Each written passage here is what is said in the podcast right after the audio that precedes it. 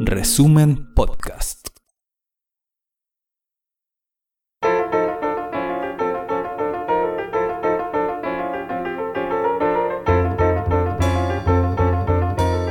Resumen.cl presenta La crónica de Ruperto Concha. Cada habitante de los Estados Unidos, de conducta normal y de clase media, lanza al aire cada año 13.600 kilos de gas carbónico con efecto invernadero. En cambio, cada habitante de la China, igual de clase media, lanza a la atmósfera solo 8.200 kilos del mismo gas. Se ha calculado con bastante exactitud que cada ser humano emite diariamente algo más de 700 gramos de dióxido de carbono. Es decir, solo con nuestra respiración los 8 mil millones de seres humanos que nos estamos apretujando en el planeta Tierra, emitimos a la atmósfera 5.600 toneladas de gas con efecto invernadero. Y eso no afecta mayormente la salud de la atmósfera terrestre. El problema está en los gases y la variedad inmensa de otras sustancias contaminantes que los 8 mil millones vaciamos en el aire, en el agua y en la tierra de nuestro planeta, siguiendo lo que nos dicen que supuestamente podría hacernos más felices. Tener un auto, por ejemplo. Hace 50 años había en la Tierra alrededor de 320.000 autos y la población mundial era de 3.837 millones de personas. O sea, poco menos que un auto cada mil habitantes. Este año, según cifras de la empresa encuestadora Hedge, hay 1.446 millones de autos y en algunos países como Estados Unidos y Nueva Zelanda hay prácticamente un auto por cada habitante mayor de 14 años. Y bueno, cada auto a benzina o a petróleo emite un promedio de 143 gramos de gas contaminante por kilómetro que recorre. O sea, la alegría de tener un auto le cuesta al planeta alrededor de 100 toneladas diarias de gas polucionante por cada kilómetro que esos autos recorren.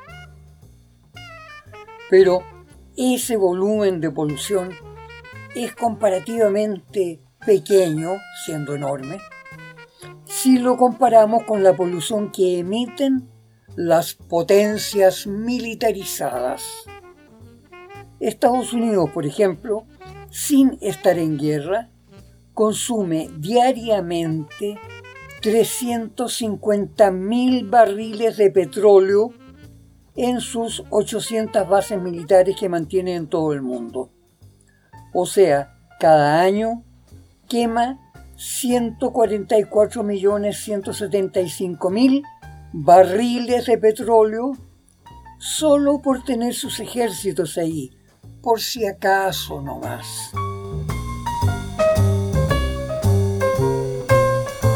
En los últimos días un gran número de grandes economistas, sociólogos y otros hombres de ciencia de mucho prestigio han tratado de hacerse oír en medio del barullo mediático que sigue centrado en los pujos de Estados Unidos, que trata de parar el derrumbe de su imperio sin darse cuenta de que lo que se está derrumbando es el planeta entero. En su edición del miércoles pasado, el gran periódico Asia Times, con base en Hong Kong y Singapur, publicó un extenso artículo del científico Salemul Huk, director del Centro Internacional para el Cambio Climático, con sede en Bangladesh. Y ese artículo, derechamente, se titula El fin de la civilización occidental.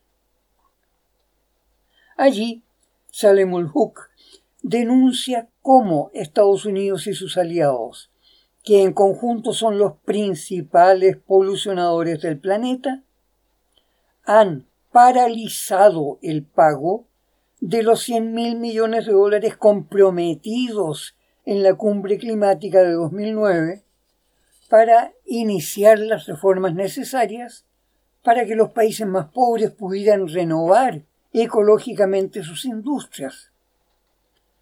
Esos 100 mil millones debían haber sido entregados antes del 2020. Pero en la cumbre climática de Glasgow, en 2021, los países del mundo desarrollado simplemente se declararon incapaces de hacer ese aporte. 100 mil millones de dólares objetivamente es una suma muy modesta para las enormes economías de Europa y Estados Unidos, pero habría alcanzado para poner en marcha numerosos programas ecológicos en países del tercer mundo. Sin embargo, el conjunto de los países ricos de Occidente, encabezados por Estados Unidos, finalmente han rehusado cumplir los compromisos contraídos en las cumbres climáticas mundiales a partir de la cumbre de Kioto en 1997. De hecho, en Estados Unidos, el Parlamento se negó definitivamente a ratificar los compromisos suscritos por el presidente Bill Clinton en aquella época.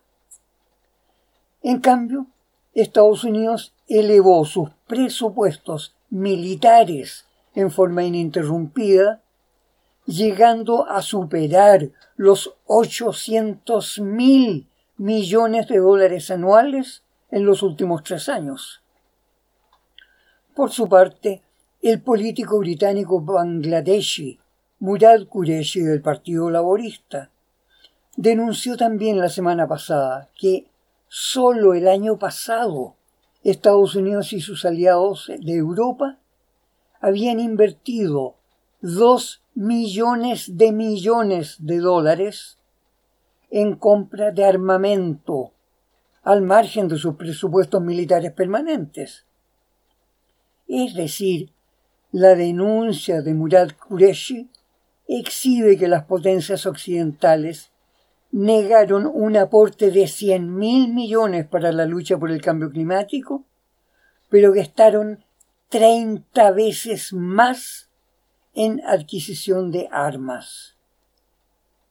¿Sería quizás para una guerra que tenían en preparación para el año siguiente en Ucrania? Vaya uno a saber.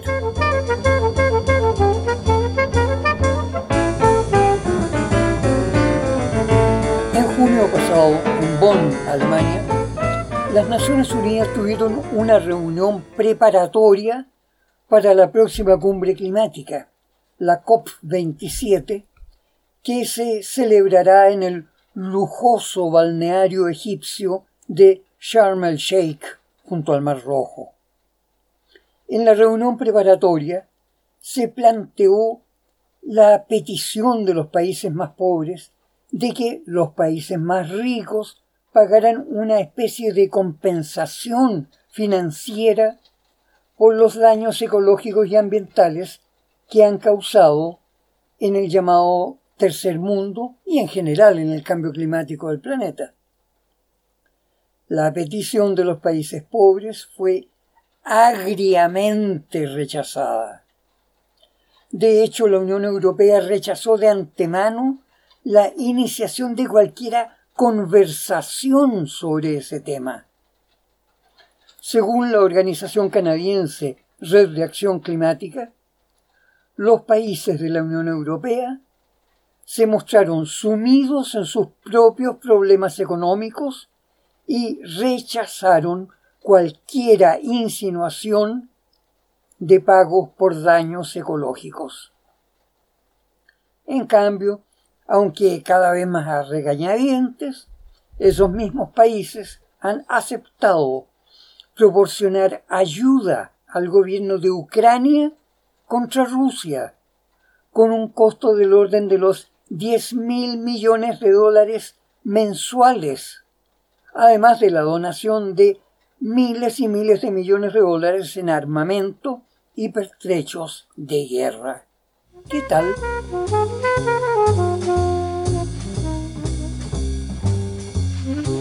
Ante los dramáticos efectos del cambio climático en todo el planeta, la agresiva posición de las potencias occidentales ha sido considerada en el resto del mundo como una muestra de hipocresía, que por un lado dice estar defendiendo los derechos humanos y el bienestar de las naciones, pero que al mismo tiempo se niega a responder por el cambio climático que los países ricos han provocado.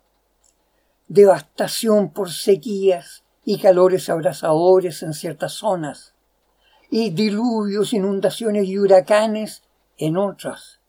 Fenómenos causados por los países ricos que probadamente han sido los que emitieron las más enormes emisiones de gases polucionadores y con efecto invernadero. Como caso de flagrante hipocresía, se ha denunciado la participación del Partido Verde de Alemania, integrado al actual gobierno en alianza con el Partido Socialdemócrata que encabeza el primer ministro Olaf Scholz. En el actual gobierno alemán, el Partido Verde, supuestamente tan ecologista, él, asumió los ministerios de Relaciones Exteriores bajo la ministra Annalena Baerbock y de Economía bajo el ministro Robert Habeck. Desde esos dos importantísimos ministerios, el Partido Verde aparece comprometido a concho en la guerra contra Rusia y respaldando un gobierno que ya anunció un aumento de su presupuesto militar a un 2% del Producto Interno Bruto del país. O sea, el Partido Verde Alemán respalda en estos momentos entregar 1.445 millones de dólares anuales a la compra de armas y aumento del ejército, pero restar drásticamente cualquier aporte de Alemania para mitigar los efectos del cambio climático y generar una transformación verde de la economía mundial. ¿Qué estará ocurriendo en estos momentos en la base de los militantes de ese partido verde tan poco verde?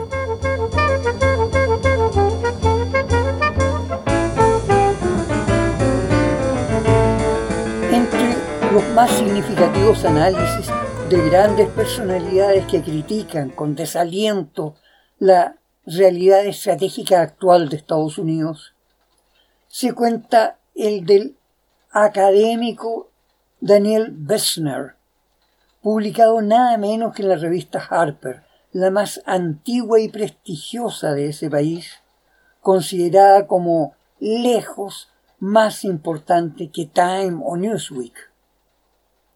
Bessner es profesor de civilización occidental en la Escuela de Estudios Internacionales de la Universidad de Washington y es miembro del Instituto CUSY para la Responsabilidad Gubernamental. En su análisis, Daniel Bessner da por concluido el supuesto siglo americano como un sueño de dominio estadounidense sobre todas las demás naciones. Más aún se pregunta, ¿qué es lo que viene ahora? Analizando las posturas de los políticos, tanto republicanos como demócratas, Bessner ve que Estados Unidos está siendo llevado a prepararse para una suerte de maratón de superpoderes entre Washington y Beijing. Y en su análisis concluye que ese enfrentamiento en realidad no puede concluir en la victoria de China ni tampoco en la victoria de Estados Unidos. O sea, no prevé ni que se mantenga el poderío imperial de Estados Unidos, ni que surja el, dominio imperial de parte de China. Más bien sugiere que el final inevitable del dominio mundial estadounidense derivará en un mundo que estará unificado a través de polos de poder, muchos polos de poder, que lograrán acuerdos globales mediante negociación. Pero como fuere, Daniel Bessner concuerda en que después del siglo americano viene un mundo unificado, porque sólo así se podrá alcanzar un futuro sano en términos económicos y ecológicos. Porque el mundo o es uno o es ninguno.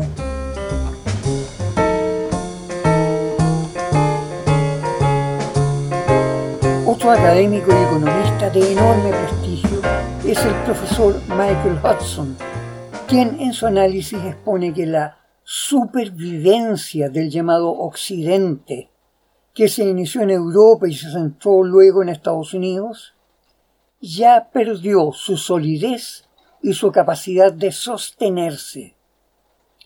De hecho, el profesor Michael Hudson plantea que en estos momentos estamos presenciando el fin de la llamada civilización occidental, que él ve caracterizada por, fíjese usted, la supremacía de los acreedores sobre los deudores en un ya milenario juego de codicia frente a la necesidad.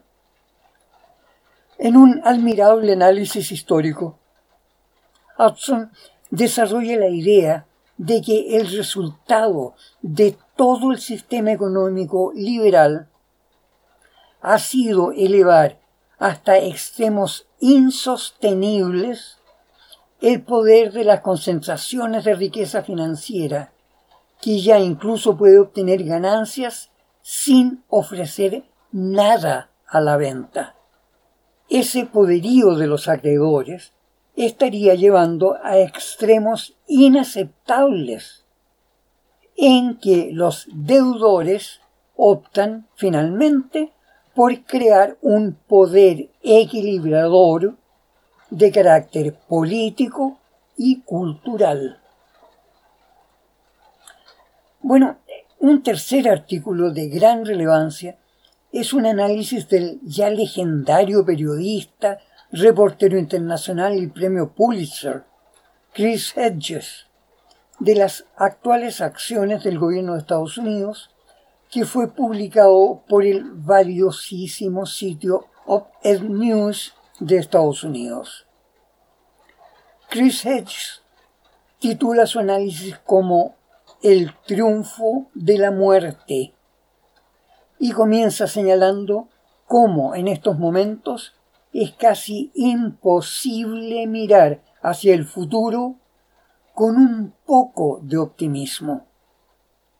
Por un lado coincide en señalar el quebrantamiento inocultable del medio ambiente y denuncia también cómo las élites de la sociedad occidental los supermillonarios que dirigen las corporaciones transnacionales, los líderes políticos profesionalizados y capaces de manejar grupos oligárquicos.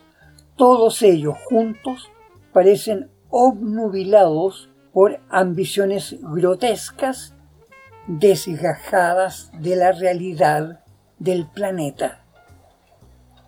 Principalmente el análisis de Chris Hedges se centra en el patético gobierno del presidente Joseph Biden y sus demenciales apuestas estratégicas, que han provocado una ruina económica a nivel planetario y que ahora lo lleva a saludarse con juvenil e íntimo saludo de puño con el reyesuelo de Arabia Saudita al que había jurado reducir a la condición de paria.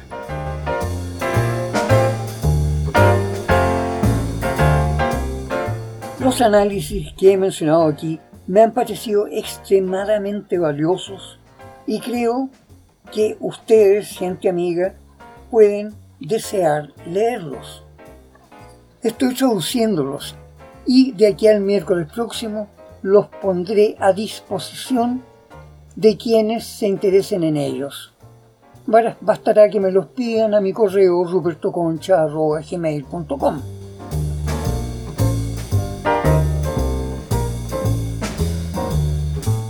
Lo más importante que nos están ofreciendo es una visión lúcida e inteligente sobre el difícil, turbio y desalentador futuro que parece abrirse ante nosotros. Podremos ver a tiempo cómo es ese futuro tan cercano. Mientras tanto, se nos está mostrando las asombrosas imágenes logradas con los supertelescopios orbitales que nos permiten ver con tanta claridad y a todo color cómo aquellas galaxias, estrellas y mundos existieron y se aniquilaron y murieron hace decenas de miles de millones de años. Nos muestran el pasado remoto cuando no logramos ver el futuro inmediato. Hasta la próxima gente amiga, cuídense. Hay que tener los ojos y el corazón bien claros ante el peligro.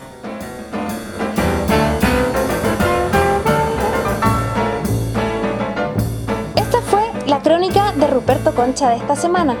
Revisa más contenido en nuestro sitio resumen.cl y síguenos en redes sociales.